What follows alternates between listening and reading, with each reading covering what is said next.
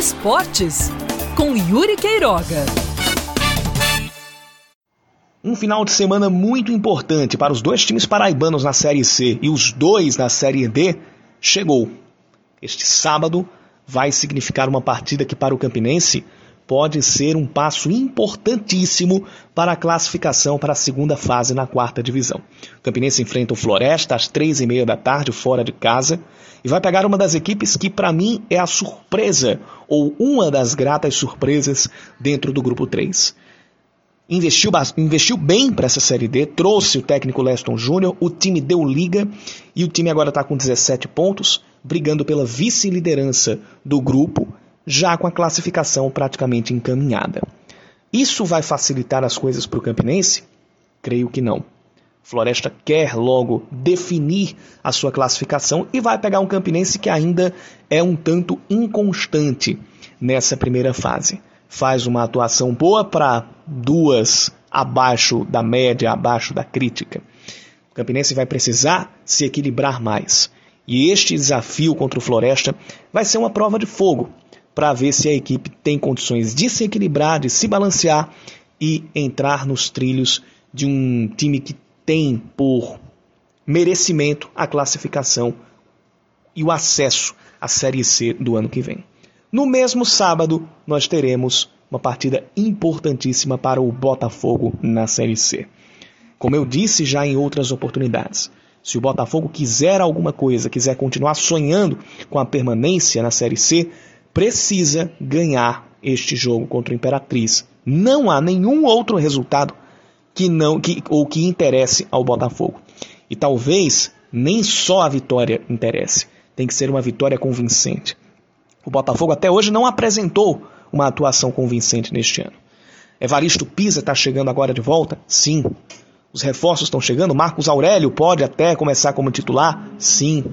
Mas eles, mesmo que não tenham a responsabilidade por tudo que já aconteceu, vão ter que entrar para fazer um jogo convincente e trazer uma vitória que dê esperanças de que nas próximas três rodadas o time já esteja fora da zona de rebaixamento. O time vai enfrentar o Imperatriz, que já está rebaixado, mas tem que tomar muito cuidado, porque o Imperatriz é um time que agora não tem mais nada a perder. Os jogadores que entrarem em campo vão entrar pelo, pelo próprio nome, vão entrar buscando manter ali a dignidade. E vão correr. Não esperem que o Imperatriz vai ser um time que vai ficar apenas esperando o tempo passar e vai ser presa fácil. Pelo menos eu, eu faço essa previsão que não. E o Botafogo tem que se ligar. Se não entrar ligado, pode acontecer alguma surpresa bastante desagradável no jogo de sábado.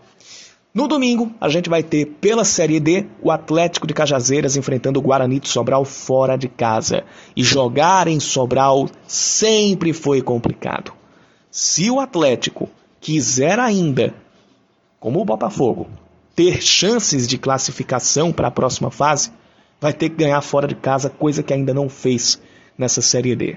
E ainda como um time que também não sabe balancear as suas atuações, não sabe ter uma regularidade, o Atlético terá que correr atrás disto. Não vai ter Celso Teixeira à beira do gramado, Celso Teixeira que foi expulso no último sábado contra o Campinense. E aí vai ter que saber se virar sem o técnico ali à beira do campo. E para fechar, também no domingo, só que às 6 horas da noite, o 13 enfrenta o Remo lá no estádio Mangueirão pela Série C. Dos quatro times, o 13 é o que tem a situação, é o que tem o momento mais favorável. Vem de uma vitória fora de casa em cima do Ferroviário. Tá ali como o primeiro time fora da zona de rebaixamento, mas tem quatro pontos de vantagem para o Botafogo. E se vencer essa partida, se conseguir essa segunda vitória seguida fora de casa, o 13 tem a chance até de terminar a rodada dentro do G4.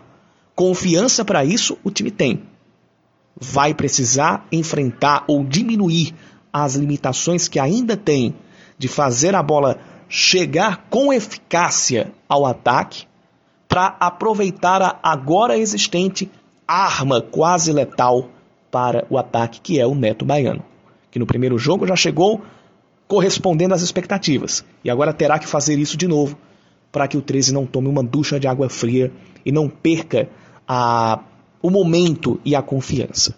Quatro jogos muito importantes que a gente vai ficar bastante atento. E neste domingo também a gente vai ter Auto Esporte e UDA pelo Brasileirão Feminino da Série A2 em João Pessoa às 3 horas da tarde. Um jogo que para o Auto Esporte também é de vida ou morte na competição.